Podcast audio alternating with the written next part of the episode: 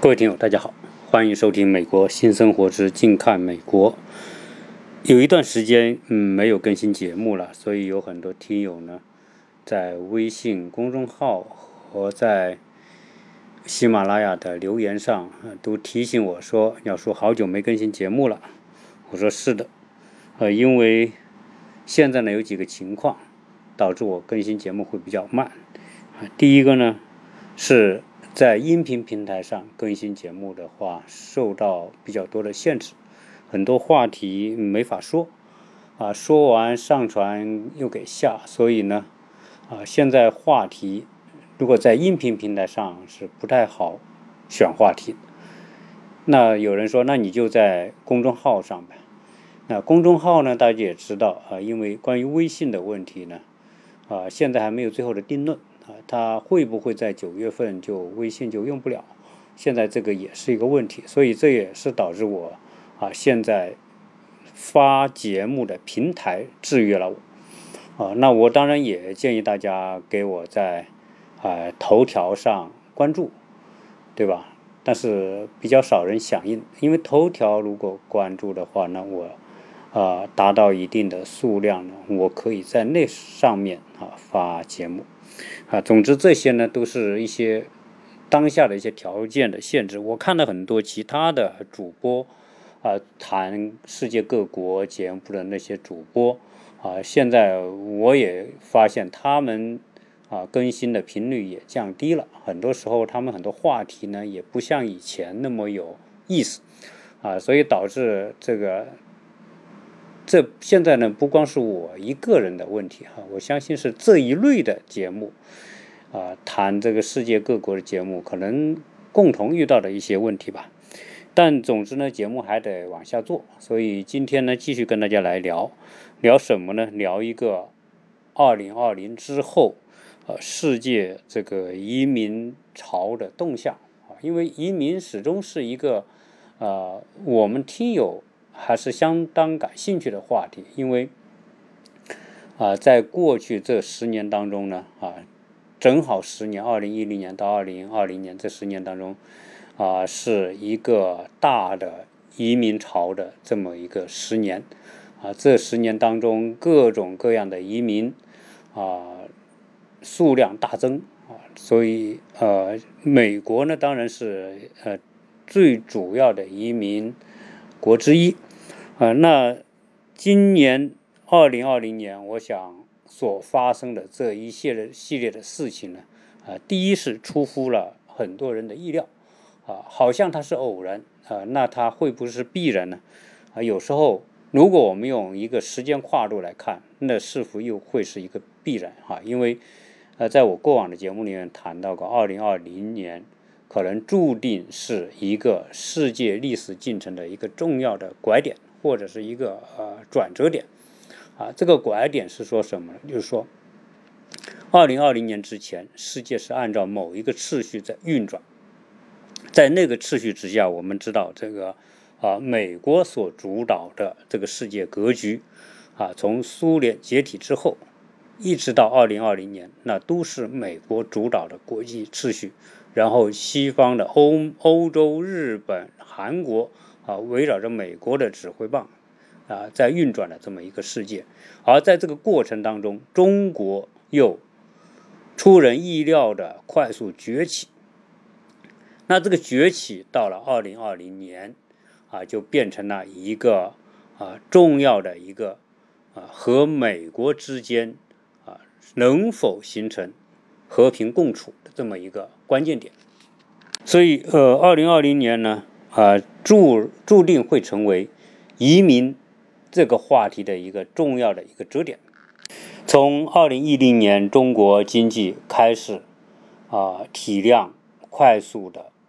增长的前提之下呢，那么中国人走向世界的速度也加快，呃，移民的数量在增加。那很多人会说啊，过去这十年当中的这个移民浪潮啊是什么？造成了这种啊大规模的移民浪潮的出现，当然这里面有很多的因素啊。我想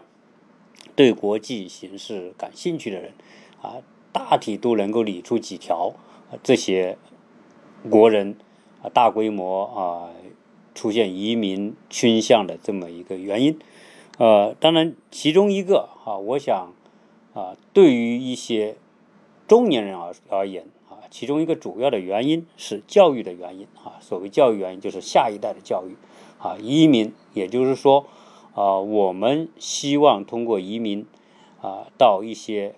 西方的发达国家，能够让自己的孩子受到啊西方式的教育啊，这个啊，我想是一个带有共性的一个动机。啊，此外呢，啊，当然还有就是，呃，很多人啊对西方国家的某一种的兴趣，或者是说啊向往，啊，导致很多人想哎到其他国家去体验体验不同的社会环境，啊，因为啊这种动机其中两个重要的原因就是说大家的收入。和经济状况的改善，啊，很多人啊能够付得起到海外生活的啊这么一种经济条件啊，你比如说到国到海外生活啊，小孩到海外受教育啊等等啊，那这里面呢，作为中国人来说啊，一定是要有家的概念啊，一定是要买房啊，那在这些国家来说，买房是一个大的支出。呃，很多你说在美国哈，我们在美国，啊，买房，美国人买房啊，绝大部分是贷款的啊，那那是很少美国人说一次性付款，啊，即便这个人特别有钱，他也是贷款。为什么贷款呢？因为美国的这种啊房贷政策跟我们国内不一样啊，美国总体上来说，它的房房屋的这整个市场状况比较平稳，啊，而且呢，它的这个首付很低，呃，基本上有人百分之五、百分之十，甚至有些阶段就是不需要首付款，啊，你只要每个月按揭，而且呢，按揭一按就三十年，啊，所以基本上很多美国人买房就和付房付租租房的房租是差不多，所以大家就慢慢付呗。啊，再加上美国人啊，你说普通的美国人，他存有大笔的钱，然后能拿首付个百分之四十、百分之三十，像中国那样，那肯定是没有。啊，大部分人，嗯，他拿不出那么多钱，啊，这也是他的金融政策，他要考虑本国的实际情况，因为大部分人拿不出那么多钱，所以呢，他的首付也相对会比较低。啊，所以美国人买房那就是按揭啊。但是呢，我们从国内来到美国生活，那基本上来说啊，也可以贷款，但是很多人是选择一次性付款，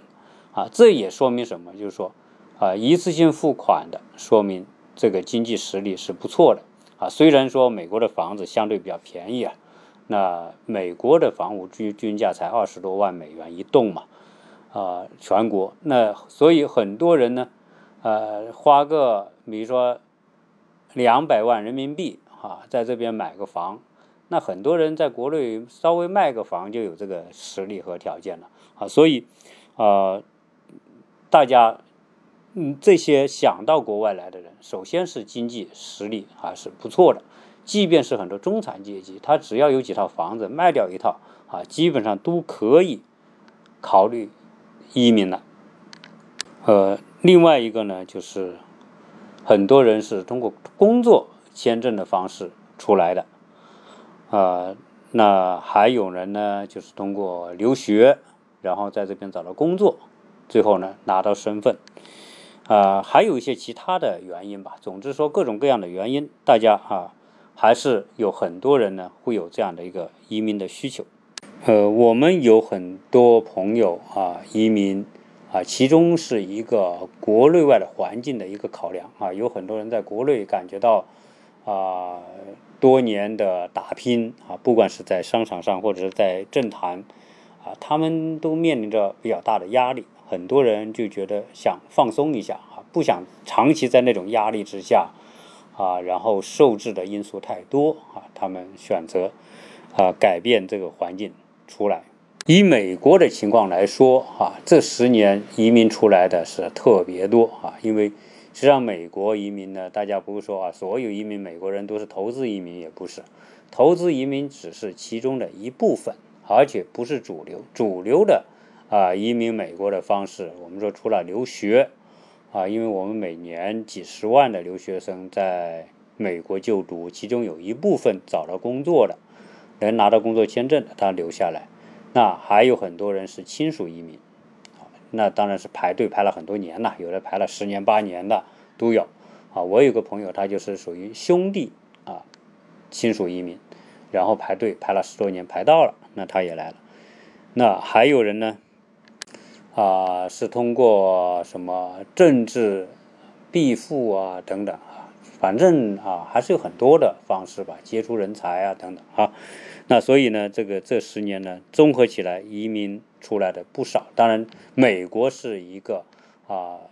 占比比较大的地方，但其他欧洲也很多啊。等一下我会来跟大家详细聊聊，在美国移民啊出现折拐点之后，那未来的移民大家会移到哪些国家？二零二零年啊，这一年我们说除了本身中美的贸易冲突，这样这样一个大的背景啊，作为经济层面的一个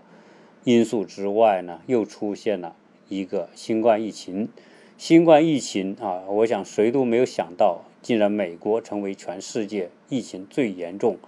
感染最多、死亡人最多的这么一个啊情况，而且这种情况到现在为止都没有真正的改变。啊，再加上美国啊，又出现国内的骚乱啊，又折腾了那么一两个月，呃，以及美国的移民政策的持续收紧，啊，很多留学签证啊也向中国限制，然后工作签证也限制，啊，移民签证啊也发放也是一拖再拖，排期还是还是在排期当中啊，虽然最近加快了哈，但总之来说。啊，外部的这一系列的这种因素吧，啊，我想二零二零年这一股啊移民的浪潮，应该说就突然出现了刹车的状况，而这个刹车还不是说啊是因为美国的限制啊刹车啊，因为它美国投资移民啊也政策也改变了嘛，好像是去年它就已经上升到九十万啊，你要投资。九十万美元，啊，这个也是提高了门槛。这些都只是美国所制定的啊政策，啊，我所感受到的，二零二零年的移民的这个刹车是来自于啊国内的原来想移民的人自己的观念的和想法的改变带来的这种停滞或者是啊刹车的情况啊。大家想一想啊，以前呢？啊，很多时候大家如果说到移民呢，啊，特别是考虑小孩教育呢，肯定首选还是美国，啊，对吧？呃，绝大部分的人在移民美国之前，啊，应该说还是看好美国，啊，看好美国这个国家，啊，它的这种发达、经济上的这种富裕以及教育上的这种啊先进吧。啊，所以呢，导致很多人还是选择啊，毕竟美国还是世界头号大国，啊，所以大家觉得移民美国还是一个比较好的啊。当然，移民其他国家也有，但是我们刚才讲的二零二零年出现的这一系列的情况叠加起来之后，啊，就将整个国内的很多人的观念就来了一个重大的这种扭转，啊，就是说原本。啊，对美国啊高看的，啊，通过这一次的新冠疫情，啊，通过啊特朗普这几年的执政对中国的敌视政策，以及通过这几这这一次的这种美国的骚乱，啊，再加上什么？加上这个自媒体啊特别发达，那各种各样的消息就完全通透的。啊，展现在世界面前，当然也展现在我们中国人面前。所以这一次啊，从一九到二零二零年啊，这种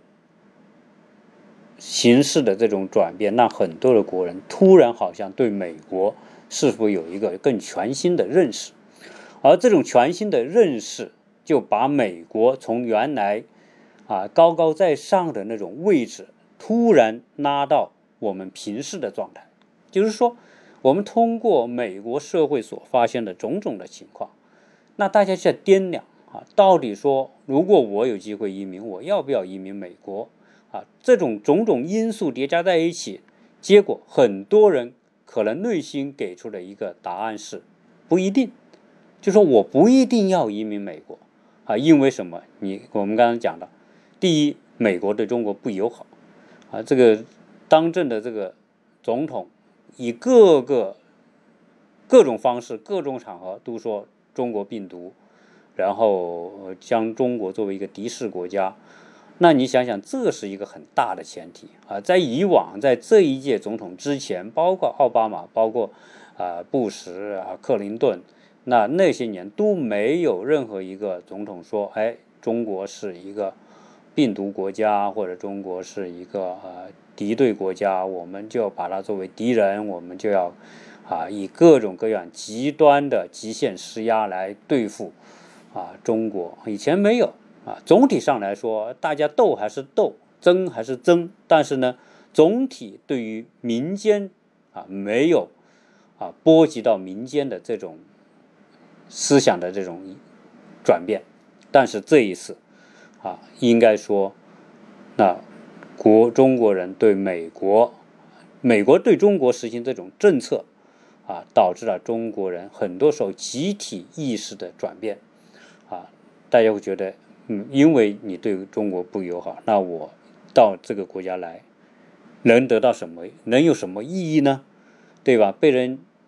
用啊不同的政策来对待，或者是用这种啊有意无意的这种歧视的方式来对待，啊，大家总总归是心里不爽。啊，在海外的，在美国的这些华人，我想啊，很多人内心也是这样一种感觉啊。总之，在这样一个非主流的环境之下。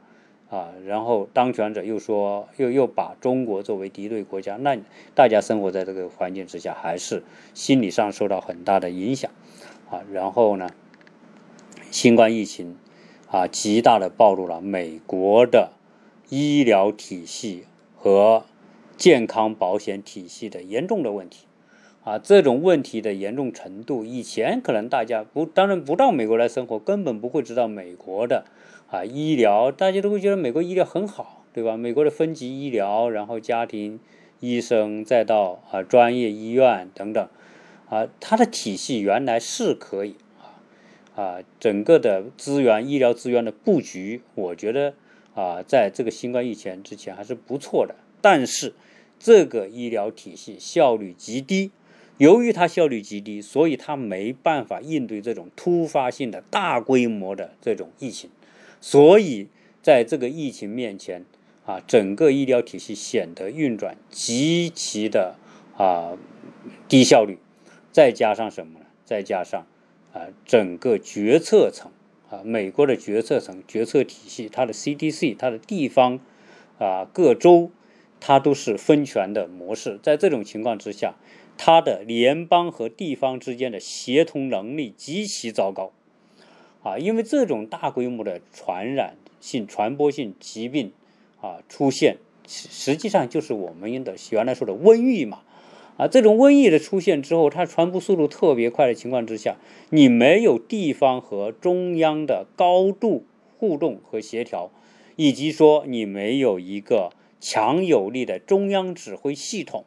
那注定啊。美国这一次的疫情面前溃不成军，那就是是必然的事情啊！因为美国没有一个强有力的联邦政府，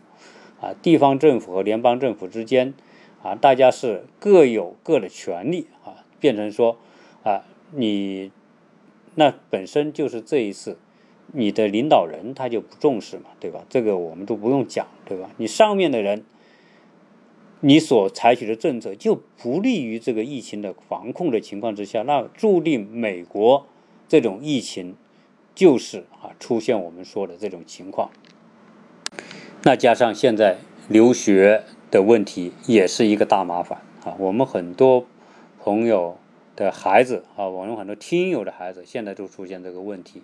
有的已经申请了美国的学校，那要不要来美国读书变得纠结啊？他们很多人问我啊，这种情况下来不来？那我说你首先就是能够申请休学一年啊，这个是毫无疑问的。为什么要休学一年？以美国今天这种疫情，基本上到了听天由命的情况。啊，他不是主动作为，而且他也已经失去了主动作为的可能性。啊，从联邦到地方，他没不具备这样一个体系。啊，所以在这种情况之下，呃，出现局部大规模的感染的情况随处都发生。你现在把小孩送到美国来上大学，那有可能现在我们就看到好多这种大学，就我们这边啊，这个。啊，什么 Georgia State 啊，这就乔治亚理工啊，就出现这种几十人感染。加州那些大学，呃，然后麻省的一些大学都出现这种一感染就好几十个人。因为这些年轻孩子还是不是那么注重，所以你现在把小孩送过来，啊，这种风险和危险是一定存在的。啊，如果能够留学休学一年，那当然干嘛不休学一年，对吧？美国也允许你在这种情况之下休学。啊，所以这个休学的计划，呃，留学的计划，由于疫情，由于美国的这个呃留学签证政策的收紧，啊，也使得很多人啊就不像以前那么说啊，就是啊唯一选择啊留学美国就唯一选择。现在大家也不这么考虑了啊，想想孩子的健康，孩子的生命，那比留学还是重要嘛，对吧？晚一年两年也无所谓，实在不行，在中国读个大学也没什么不可以，啊，对吧？前提是要保证孩子的安全，毕竟现在大家就是一个两个孩子，干嘛要让孩子来冒这么大的风险？啊，那加上现在呢，这个要在美国买房啊，你如果你没有美元，得不到美元，有时候也不是很方便，啊，总之这个二零二零年哈。发生了这一切，从民间的角度来说，啊，对于移民，我觉得是开始冷却，啊，最少大家已经不是像过去那么冲动。那在这一次呢，呃，特别是疫情之下，啊，美国高高在上的这种形象啊，受到了极大的这个折扣，啊，再加上美国这种动乱了、骚乱。啊也让人觉得美国这个社会也不像原来想象的那么完美嘛，那么美好嘛，对吧？啊，所以我想啊，这种啊，今年啊，太多的事情发生，啊，也也把美国呢啊全方位的啊暴露和展现在世界面前，特别是它的一些问题，它的一些短板，它的一些啊体制上存在的问题啊。原来我们又说啊。有人说啊，西方的体制怎么怎么好，怎么怎么先进，啊，我觉得啊，在某一种环境之下，可能有人可以这么说，但是当这种环境出现剧烈变化的情况之下，这种制度、这种体制可能就是很致命的，啊，自从这一次的疫情，我们就完全可以看得出来，啊，那环境变化之后，它的体制、它的制度没办法顺时而变。啊，所以呢，才会导致说我们看到的美国的这种糟糕的情况。对于很多呃富裕家庭来说，移民美国还面临一个问题，就是美国的税收政策。啊，他们美国的是，我们说美国，啊，人富兰克林说，在美国只有两件事情不可避免，一个是死亡，第二是交税。啊，美国的税收政策那比中国要严厉，主要是它的税收法，美国的强大的国税局 IRS 这个部门啊，太可怕啊！它也是全球征税啊，你只要是啊成为美国的税务居民，你就得报税，然后呢，按照税务的标准，以收入的标准来征税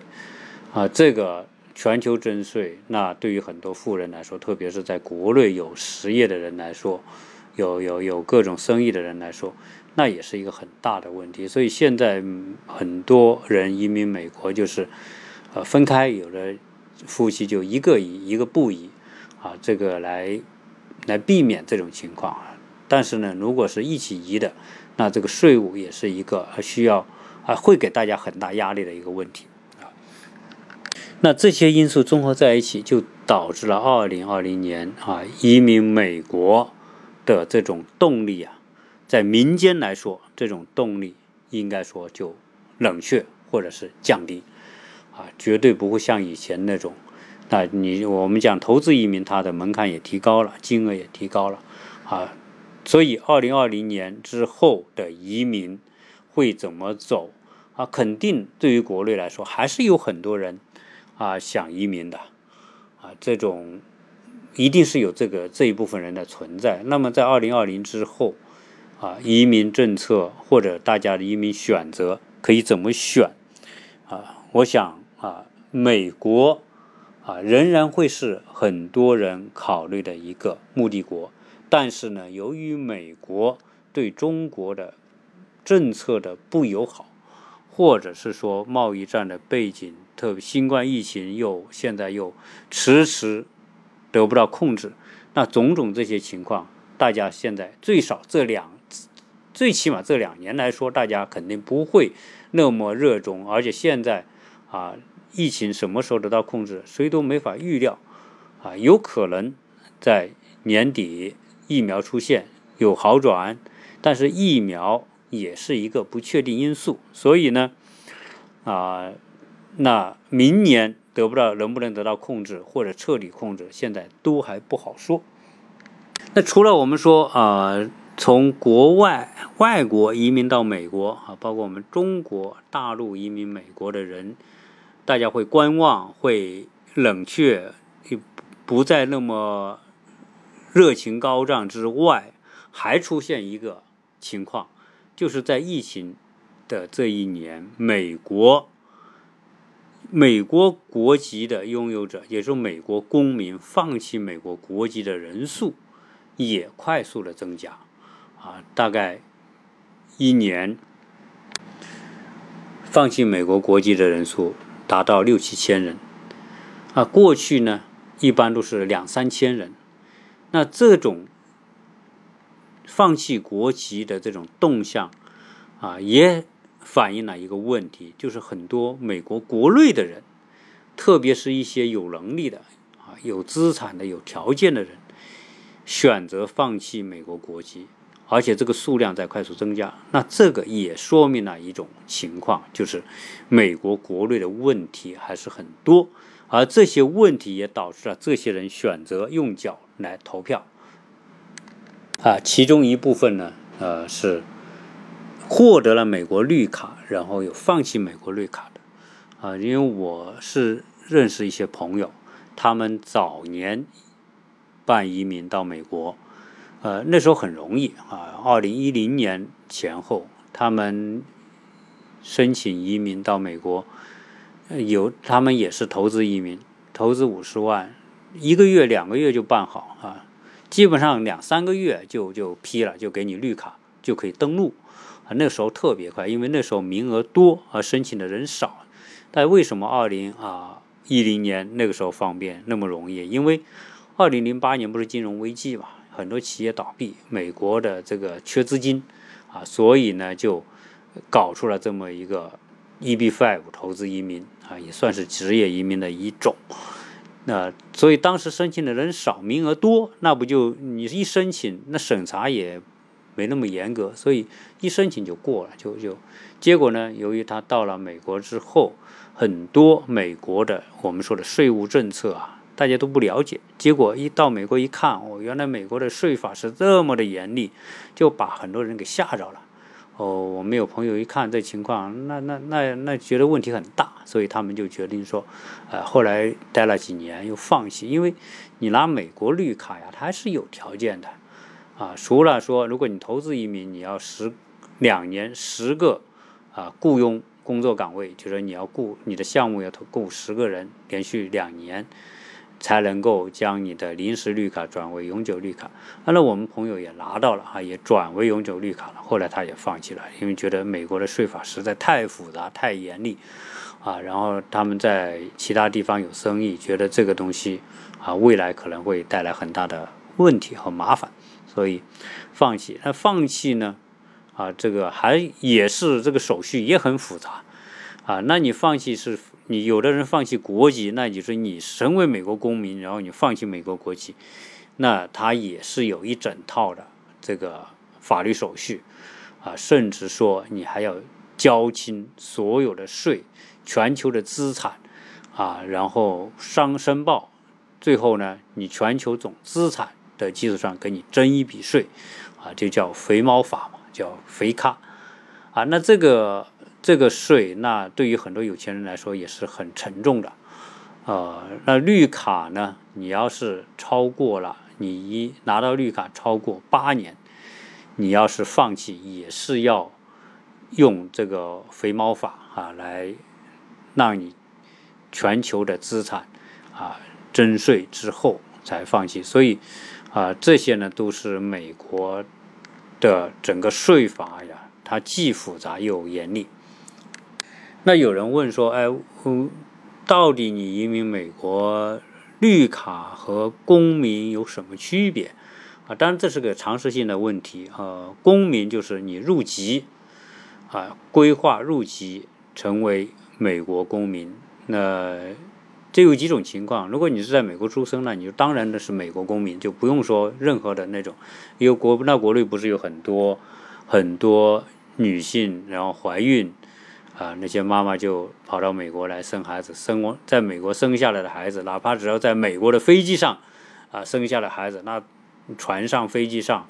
啊什么只要是美国的，那你要在这里出生的孩子，那都是啊自然就成为美国的啊公民。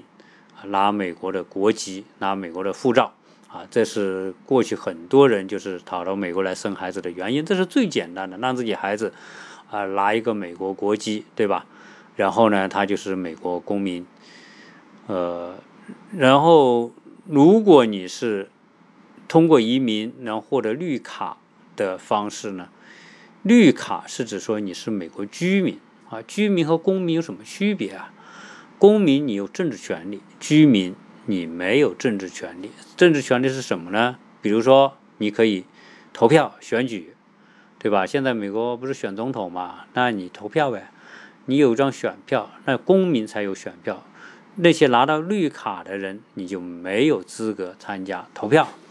你你不属于啊这个投有投票权的那一类。那有在美国出生的人，如果你能力够好，像奥巴马，对吧？虽然他他爸是黑人，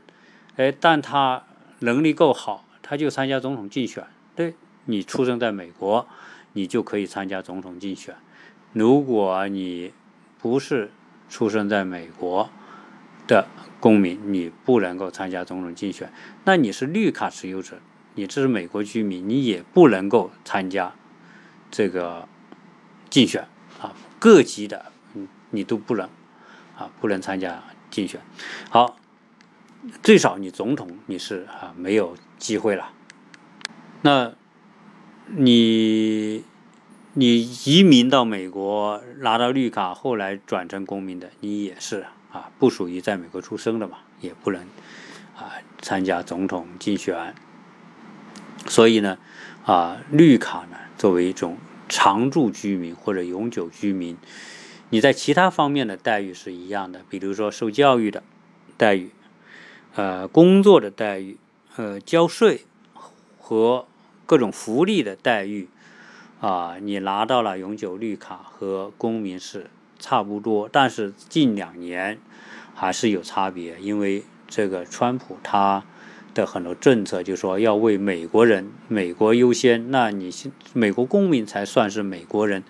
拿绿卡的人，严格意义上来说都不属于美国人，啊，那只是美国居民。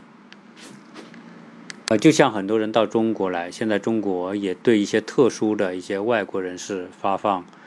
啊，我们说绿相对于绿卡，就是这种的永久居民的这种卡，那那些外国人。啊，他拿的护照还是外国护照，但是呢，啊，他可以在中国从事各种各样的就业、生意啊等等啊，这个是同样的道理。那既然现在啊，美国的情况啊这么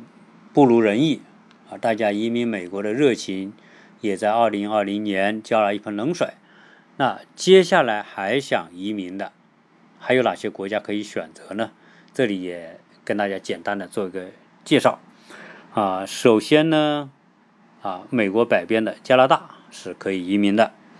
啊，澳洲还是可以接受移民的，特别是加拿大，它每年由于人口的减少啊，它每年有移民接受人民移民的任务，啊，每年有三要接受三十多万的移民，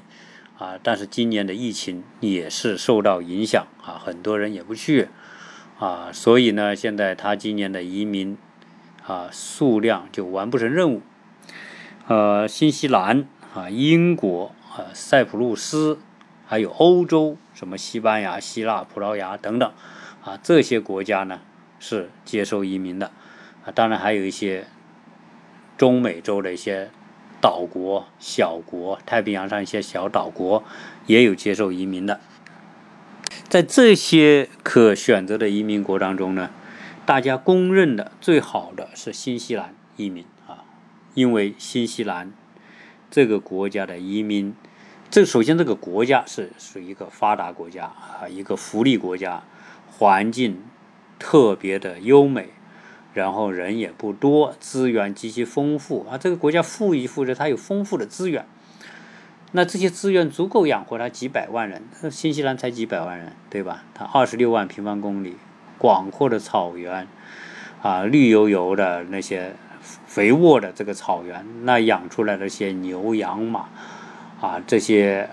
啊都特别啊，都就这些都足够了啊。他们产的这些奶啊，那些羊肉、牛肉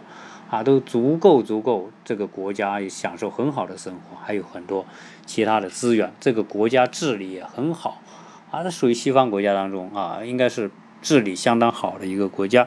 而新西兰的这个移民政策相对来说。啊，也没那么多牵绊，它就主要是前面两年，比如说你不管是技术移民还是家庭团聚移民，前两年有居住的条件，也是所谓移民监，啊，有居住的条件，一百每年住半年，啊，然后这两年之后，你转为永久绿卡之后就没有这些限制了，啊，你就来去自由，啊，也有投资移民。啊，比如说原来有投资买房的、投资买债券的这些方式啊，新西兰这几年的投资额度也很高啊，大概啊五百多万以上吧，五百多万新元，那是很高的。呃，因为新西兰的福利也好啊，教育各方面都不错啊，所以导致很多的人呢也移民到新西兰。呃，跟新西兰靠得最近的是澳大利亚。当然，我记得当初我们从澳大利亚坐飞机去新西兰，大概两千多公里，啊，坐到新西兰一两个多小时吧。啊，那澳大利亚这个国家现在呢，同样啊接受移民，但是澳大利亚的移民呢，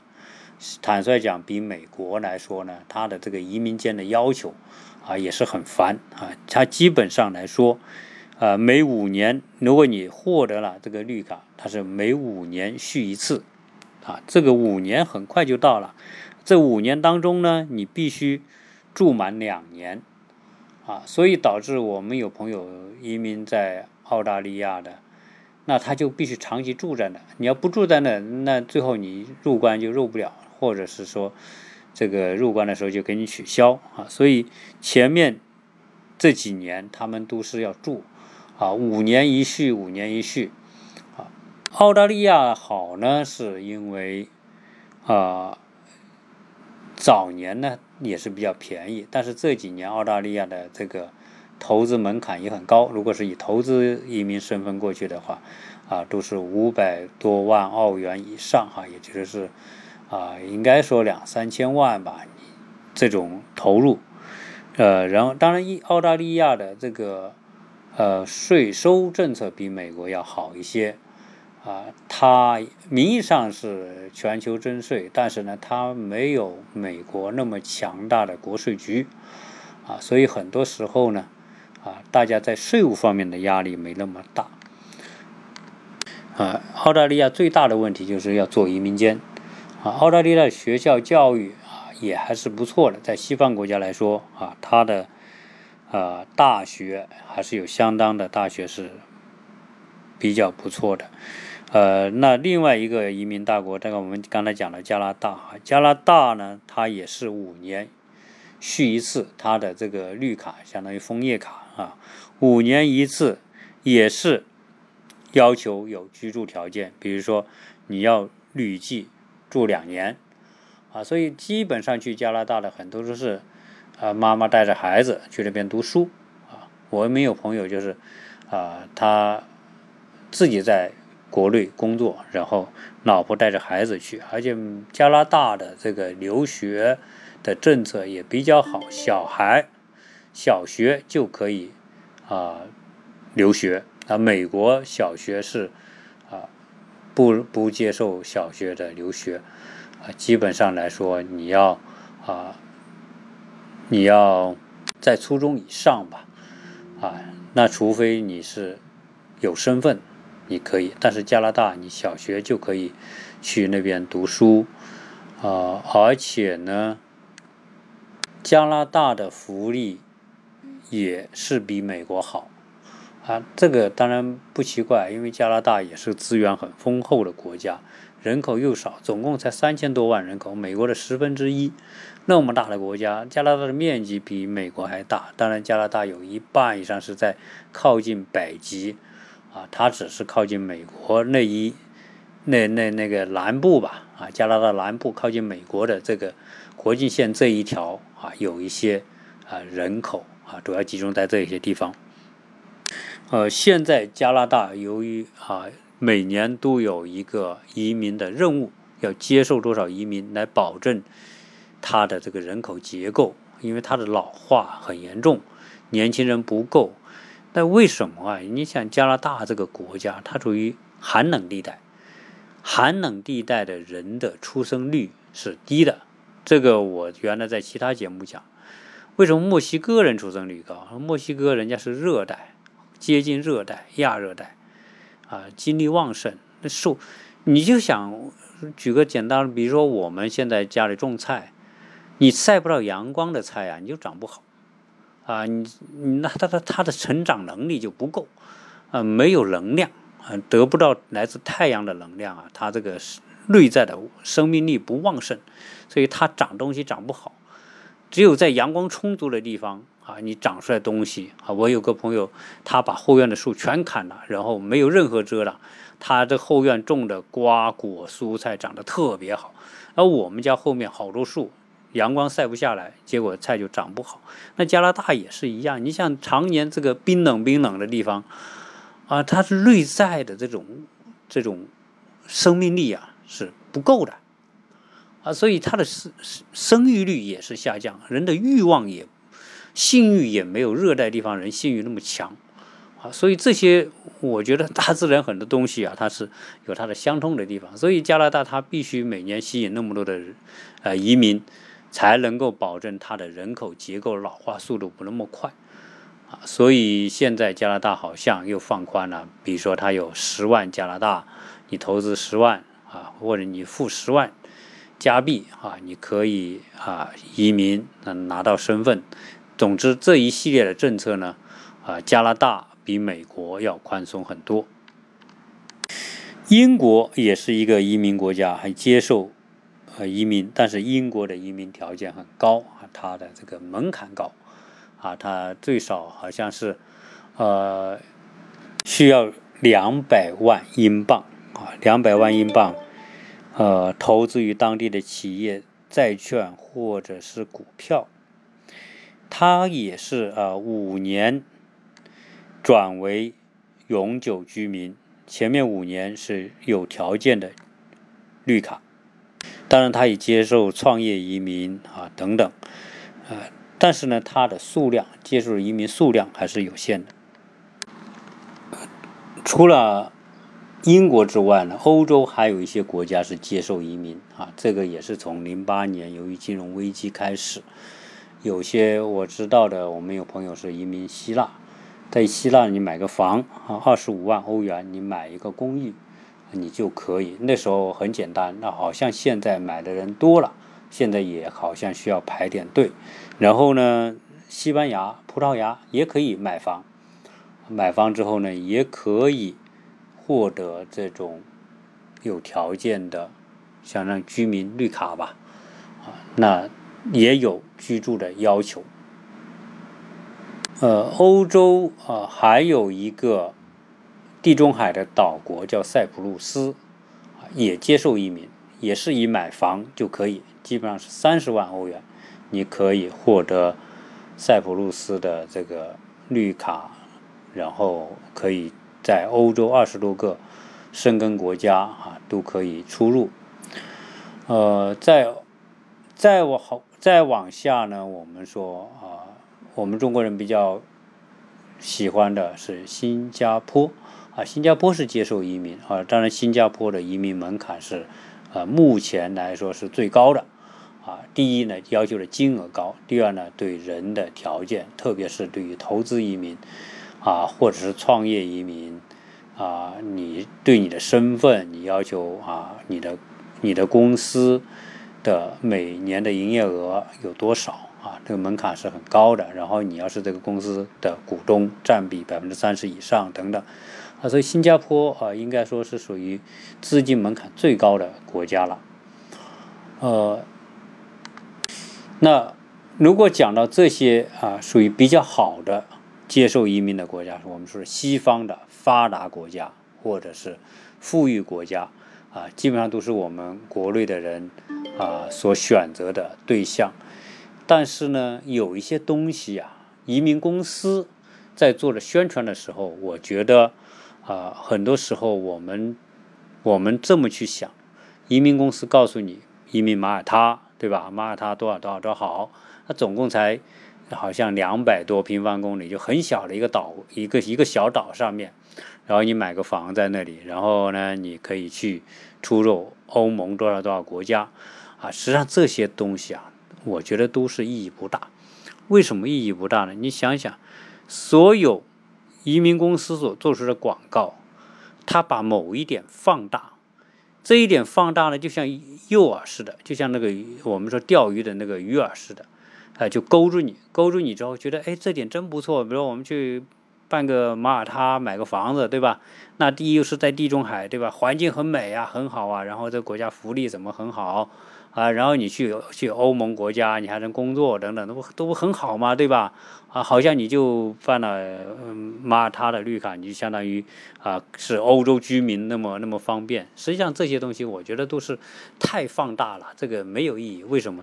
你真的是办一个，然后你说为了啊能够进出欧盟方便，你进去欧盟干嘛呀？对吧？你说哦，你拿了个马耳他的绿卡啊，你就去欧盟国家，你去干嘛呀？旅游吗？对吧？我为什么要拿个绿绿卡才能旅游呢？对吧？我们为什么要办这个移民才能旅游呢？我不办移民，我不也照样能旅游吗？对吧？啊，你办希腊的啊，咱说希腊那不是欧盟国家，那也是去去德国、英呃法国，对对什么奥地利、绿点都都是很方便。这些东西都是我觉得所就是说吹出的某一种啊泡沫或者某种想象，让你觉得哎呀，我我办了这个我就。占特别大的优势，然后出国啊，我就是眼界开阔，我就游行世游走于世界，我就好像是如入无人之境。我觉得这些都是一种想象。然后，当然我们首先是我们这些国内有一部分是有这种想象的需要。哎，我拿了这个身份，我就可以很自由、很便利出入多少多少国家啊，对吧？这些我觉得都是不实用的需求。啊，但是在某个环境之下，我们会把这个需求放大，然后觉得这个需求特别实用、特别好用，实际上根本没有。啊，为啥？你不会天天一年三百六十五天都到其他国家去的，啊，而且有很多人，啊，你我我举个例子说，我们国内哈，现在海南不很热嘛，海南开发，然后要全岛都做成这个啊免税岛，对吧？然后要吸引世界各国的资金来，然后我知道海南也建了很多，特别是在三亚，在什么这个这个亚龙湾，再往东边整个海南岛的这个沿岸都建了很多的高级酒店、度假村，然后开发了很多楼盘，啊，吸引很多啊内地的人去买房。好，这个想象空间很大吧？特别是北方人说，哎，我买个房，那我到冬天我就去海南度假，我去三亚晒着太阳浴，对吧？然后泡着海水，开着看看着美景。我们东北这么冷，对吧？冬天到海南去多好啊！所以我们看到很多东北人成群结队就到海南去买房。买了房之后发现，有人有钱买个别墅，买别墅干嘛呀？那我有钱呗，对吧？东北不很多人，很多大哥有钱，那买了，买了之后。那别墅装修花好多钱，装修好之后呢，这些买得起别墅的人干嘛？都是有生意的，有工厂的，有公司的，那还得回去打理公司吧？打理公司怎么办呢？买了这个别墅，一开始很新奇，很新鲜，投钱装修，装修好好的一个大别墅装修好之后，那不能没人看吧？对吧？人家还搞个园林呐什么？那房子要人养，那有人有人就说，雇个保姆跟我打理房子，雇个园丁帮我弄弄这个花园，对吧？就变成说，辛辛苦苦花那么多钱搞个别墅放在海南岛，结果自己也没时间住，请花钱请人来住，请园丁请保姆来住，对吧？这种这种实际上最后一年下来，在这住不了几天啊！所有有生意的人都是有压力的，他很难那么放得开啊！除了。除了个别人家已经退休了的之外，哈，那还有很多人是什么？我买不起别墅，我买个公寓楼，我买个海景房，对吧？放在那，到冬天我去住，这些东西都是美好的想象。多少人买了海边的房子啊？那多少那些海边的房子到内陆去推销？我们内陆很多人买了，买了之后，心中这个梦就实现了。我有个海景房，对吧？我到了过年，我到了假期，我就去我的海景房度假去。结果之后买了之后才知道不是那么回事。为啥？因为你的海景房潮湿、盐分大，这个房子这个里面的家具、房子很容易就受到影响和腐蚀的，对吧？又潮湿，你一不住就发霉。等到你真的冬天或者你真的要去的时候，打开门全是一股霉味，啊，你顿时你住的兴致就没有了。你要去住，要花多长时间打理？打理完一遍之后，住个一个月，住个半个月又走了，折腾几次之后，你会觉得这房子要它干嘛呀？对吧？那完全满足了我们一种想象的需要，而没有实际的需要，啊，所以很多移民呢，从某个角度也有这个问题。啊，那当然，如果是家长可以放开手，带着孩子，我就在美国生活，那你这种移民来算真正意义上的移民，你也不用顾忌说移民官看你，呃，美国说你一也要住个半年，然后有些人住不了一年就来四趟，好像打个卡似的，报个到似的，啊，就是报搞得搞得很辛苦。我那朋友也是，每年要来四趟，一一趟住个一个月，啊，来回折腾。啊，最后还经常被这个移民官，啊，海关的叫到黑屋子里去审问，对吧？你为什么办了绿卡你不来住啊？是不是觉得美国不好啊？啊，觉得美国不好，你还办绿卡干嘛？那要不把你取消掉了？啊，总之就是这种一顿审问，所以折腾几次之后，人说，我我也不想在美国长期住，那我要这个卡干嘛？所以导致很多人也把绿卡退掉。所以我今天讲这个啊，在在在最后，我就想，实际上的移民这个话题啊，如果你真的有需要，比如小孩教育，我就愿意在这陪个十年八年，那你就去。那第一，小孩教育你兼顾到了；第二，你要体验西方的，体验美国的生活，你体验到了，哪怕真的多少年之后，你说我我回去了，对吧？小孩教育结束了。我回去了，你回去回去，最少我人生有这么一段经历，这也算是一种收获。问题是那些，比如说我去西班牙买个房，葡萄牙海边买个房，对，那房子很漂亮，都是古老的房子，砖的、石头的房子，确实很漂亮啊。你买个房干嘛？关在这里，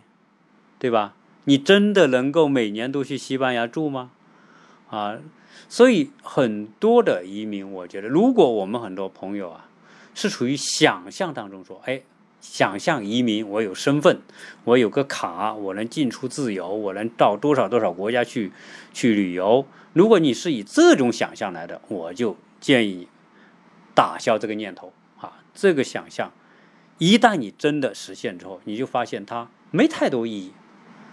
真不是你真正的需求。而为了这个，你要折腾自己，要